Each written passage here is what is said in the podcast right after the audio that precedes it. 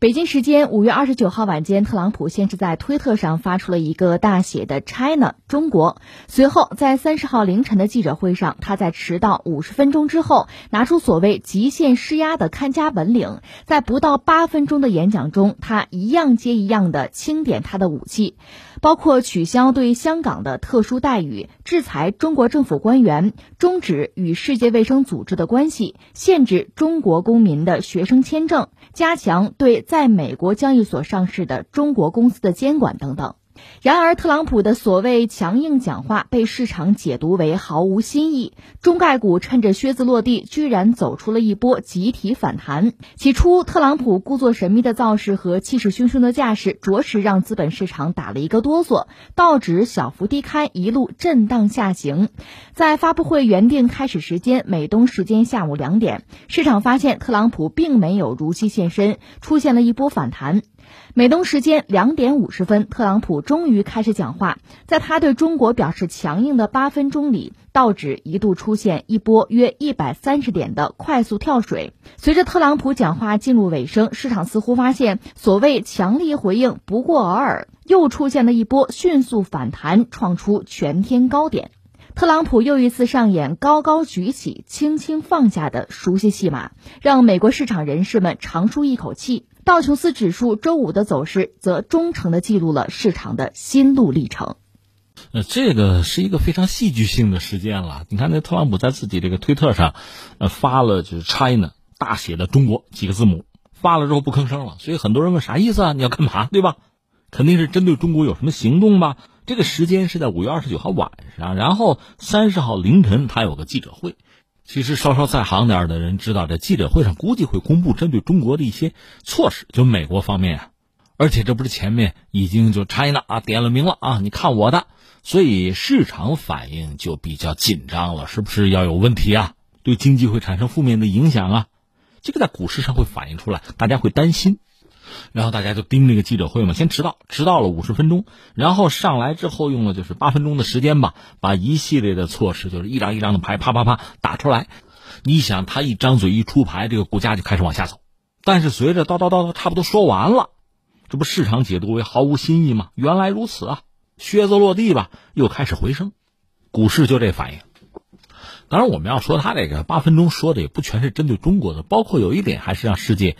广泛的关注和震惊，就是他说，就是特朗普说要终止和世卫组织的关系，等于说退群了，这个让人觉得有摸不着头脑。比如我就有点晕啊！你看，他是在五月十九号在推特上讲，就公开发布致世卫组织总干事谭德赛的一封信，就说呢，你世卫组织得改革啊，三十天你要不按照美国的要求进行改革，那么华盛顿将全面停止资助世卫组织。这是特朗普原话啊。他五月十九号公开的这个态度，说的是三十天，你算吧，三十天一个月，六月十九号没到呢，迫不及待不干了，退群。我倒看到俄罗斯方面，俄罗斯外交部的发言人扎哈罗娃他说，在全世界需要团结起来对抗病毒的时候，美国终止与世界卫生组织的关系，这是践踏世界卫生领域合作的国际法律基础，给定了个性哈。把这个放在一边，有空我们再仔细的研究啊。那至于中国，刚才我们说了嘛，它的一系列的这个措施举措，啪啪啪拍上来之后，市场的反应说是不过如此啊，反而的股市还往上走了，这特别有意思，很戏剧性。为什么呢？你说特朗普是不是出错牌了、算错账了？其实也不是，我倒觉得他没有问题。关键是这个事儿，就他这个位置，他怎么也不好办。因为你看这段时间关于中美关系有讲什么脱钩。啊，什么经济冷战、科技冷战，各种各样的说法啊。但是你知道，中国毕竟不是苏联，当年美苏冷战的那个格局，在中美之间吧，你很难重演，因为双方实际上在某些领域捆绑的是比较紧的。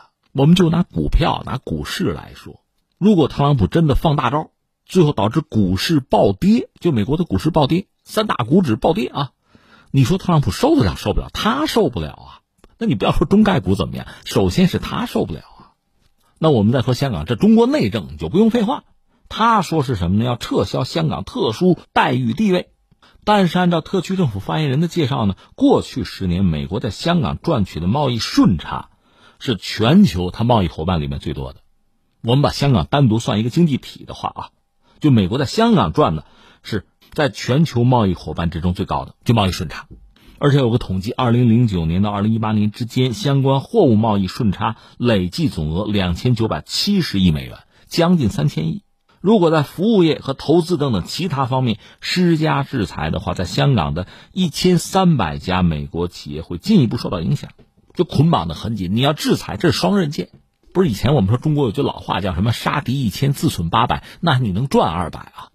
现在的状况是你对香港下手，恐怕这二百你赚不了啊，损失会很大。因为我们以前也分析过，美国经济现在确实面临很大的挑战啊，甚至美国政府就有官员刚刚表示说呢，今年夏天美国政府不会再发布新的经济预测了。什么意思啊？就美国政府一般是每年二月份提交这个预算请求，然后是夏季有一个中期评估。就发布对增长啊、就业啊、通胀啊，就是一系列数据会有一个预测。而现在美国政府说，今年就夏天吧，年中啊，这个预测不发布了，就过去几十年以来的传统不要了。说到底呢，也不愿意民众太多的了解或者关注疫情对于经济的冲击。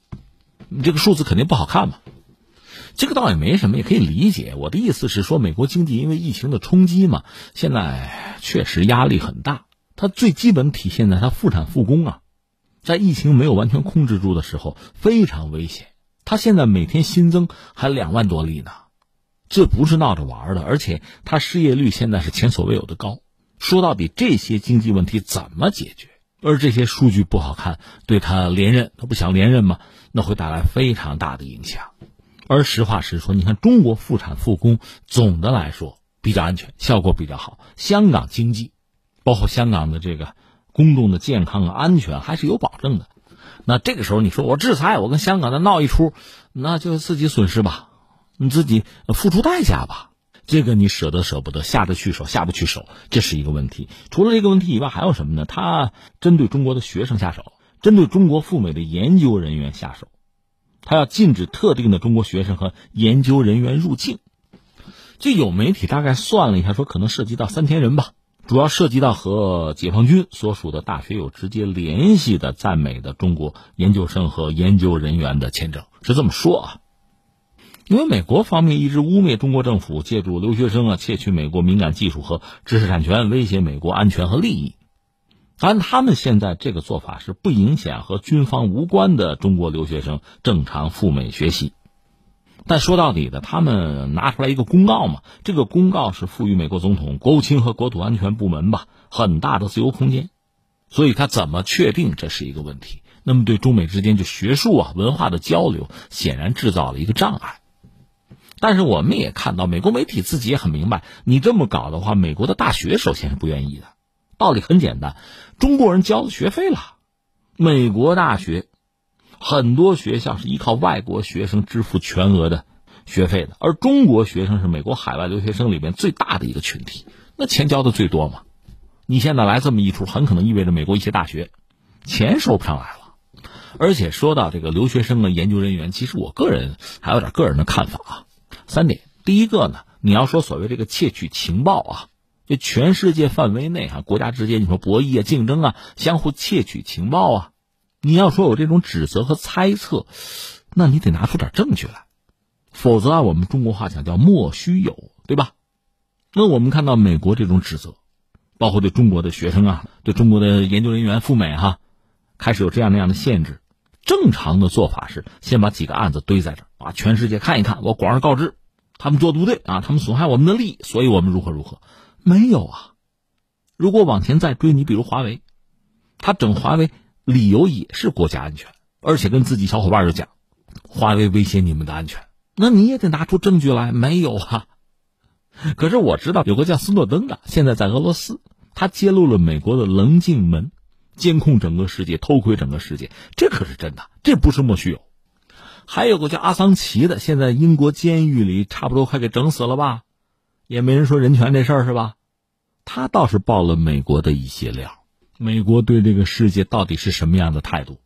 他的那个危机解密里倒解了一些密，这也是真的，这也不是莫须有啊。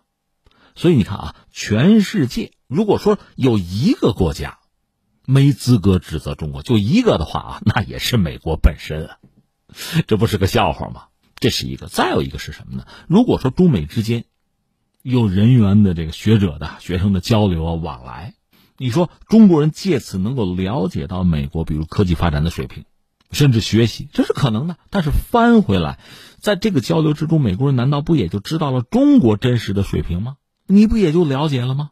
这种交流啊，交往它是双向的，甚至你要真说起来，我还觉得我吃亏呢。为什么呢？你说先进啊，就算不保密，你要追不上，他也是追不上。你先进嘛，但是落后要是不保密，你知道可是真知道啊。你说这不歪理邪说吗？你可以说是歪理邪说，就这个意思。我的意思是说，双方其实相互交流，彼此知根知底。你单方面总觉得就你吃亏了。这说不过去的，这就涉及到我要说第三点是什么呢？呃，中国改革开放以来吧，不管说公派留学生啊，还是大量就是我自己啊，私人留学美国啊，我们大量的孩子们到美国去，你也知道，很多人就留在美国了，那客观上就等于建设美国了，是拿自己的聪明才智，甚至很多孩子在中国受到很好的基础教育的，那都是精英人才，掐了尖儿到美国去的。从这个角度讲，美国还占了便宜呢。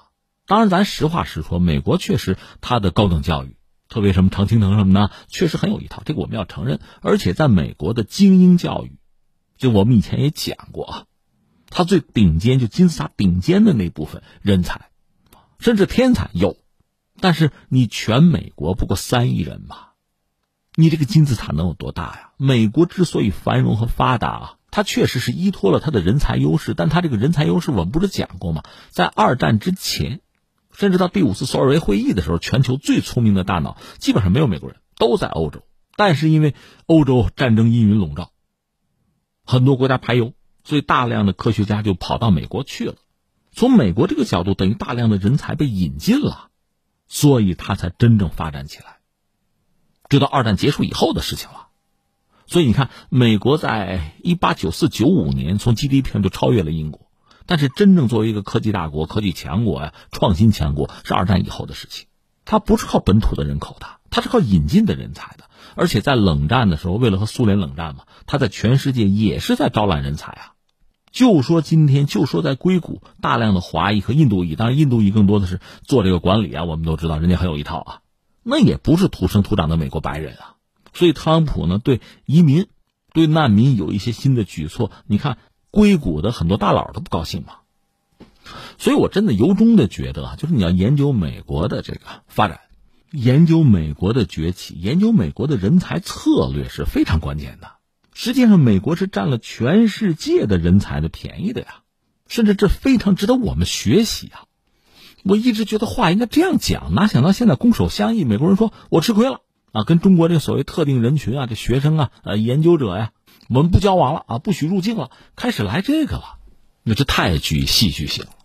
但是，正如刚才我们所说，特朗普这八分钟把这牌一张一张摊到桌面上，其实你不觉得都很纠结吗？难以取舍呀，雷声大雨点小啊，高高举起，轻轻放下，我们看到的不就是这么一个状况吗？所以，他这不经意间也是展现出中美关系最真实的那一面了。他很独特，历史上还真不多见。所以难怪特朗普真的是他这个对华政策出招啊，他不好取舍。当然，你看市场最关心的还是他会不会退出之前双方达成的第一阶段的那个经贸协议吧？目前看来还没有，因为他一旦这么做的话，美国经济恐怕面临非常大的危险了。